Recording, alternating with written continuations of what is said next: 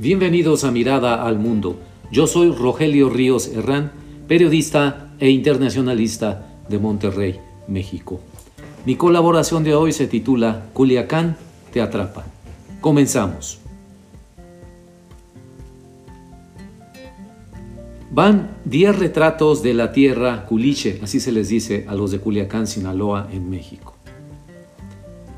Al bajar del avión a media tarde, el golpe de calorcito sabroso nos recibió a Patty y a mí en la cara, intenso, a lo largo de la caminata desde la escalera de la aeronave hasta entrar al edificio. Gritos y gritos de saludos entre amigos, familias, gente pidiendo un taxi, conversaciones animadas por todos lados, risas y palabrotas, muchas palabrotas, ruido y bulla que hacen los sinaloenses como un coro de ángeles con sombrero y tambora, incluyendo a los plebitos. Conversar, escuchar y dejar hablar lo hacen los sinaloenses de manera natural como un reflejo muscular o algo así. No lo pueden evitar, fluye sin que se den cuenta. En el Uber, con los meseros de restaurantes, el botones del hotel y la animada plática de Patty con la mucama que cambia las sábanas de la habitación en el Hotel San Marcos, ahí en el centro de Culiacán. Maestros y alumnos de la Universidad Autónoma de Sinaloa escuchan la plática que fui a dar al Colegio de Sinaloa sobre México y los desafíos del siglo XXI, política exterior y otros temas. Son todos de la Facultad de Estudios Internacionales y Políticas Públicas, chavos inquietos que tardan en participar con sus comentarios, pero una vez que empiezan, se siguen de largo.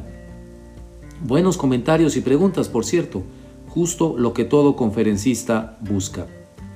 Por las noches después del trabajo nos salíamos Patty, mi esposa y yo a explorar restaurantes para cenar mariscos del Pacífico y del Mar de Cortés. ¡Qué barbaridad de mariscos y buenas recetas! Cervezas y cócteles para la buena digestión, la salsa de crema de cacahuates de los camarones, casi nos la terminamos con los dedos, de rechupete. Podríamos cambiar la dieta, no a veganos, sino a mariscanos. Regresamos a Monterrey con varios kilos de más.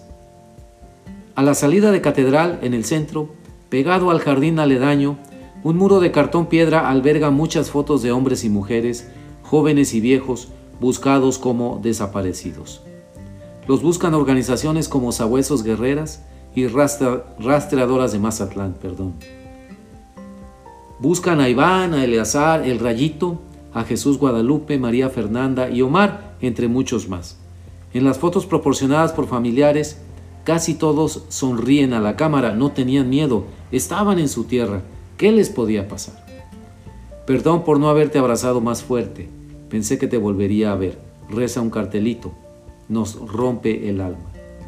A un par de cuadras sobre la calle Flores, al bajar por una cuadra, entre barecitos, antros y restaurantes, hasta una esquina y sobre el muro de una casa que da a un terreno baldío usado como estacionamiento, un mural de Javier Valdés, periodista asesinado en 2017, pintado con su sombrero puesto, nos recuerda una frase en su memoria. Aquí nadie olvida.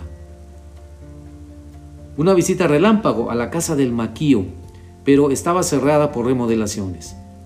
No nos fuimos, sin embargo, sin tomarnos la foto junto al mural del Maquío Cloutier.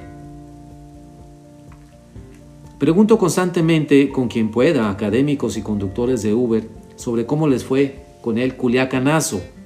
Hablan de eso como quien fue a la guerra y regresó para contarlo. Culiacán se paralizó, la ciudad estaba vacía. Estuvieras donde estuvieras, tuviste que quedarte ahí durante horas hasta que se calmara todo y cesaran los balazos, me dijeron. Muestro en mi plática en la Universidad Autónoma de Sinaloa una foto de la película Mad Max, Max, perdón, Mad Max, para ilustrar un posible futuro catastrófico para México en 2050.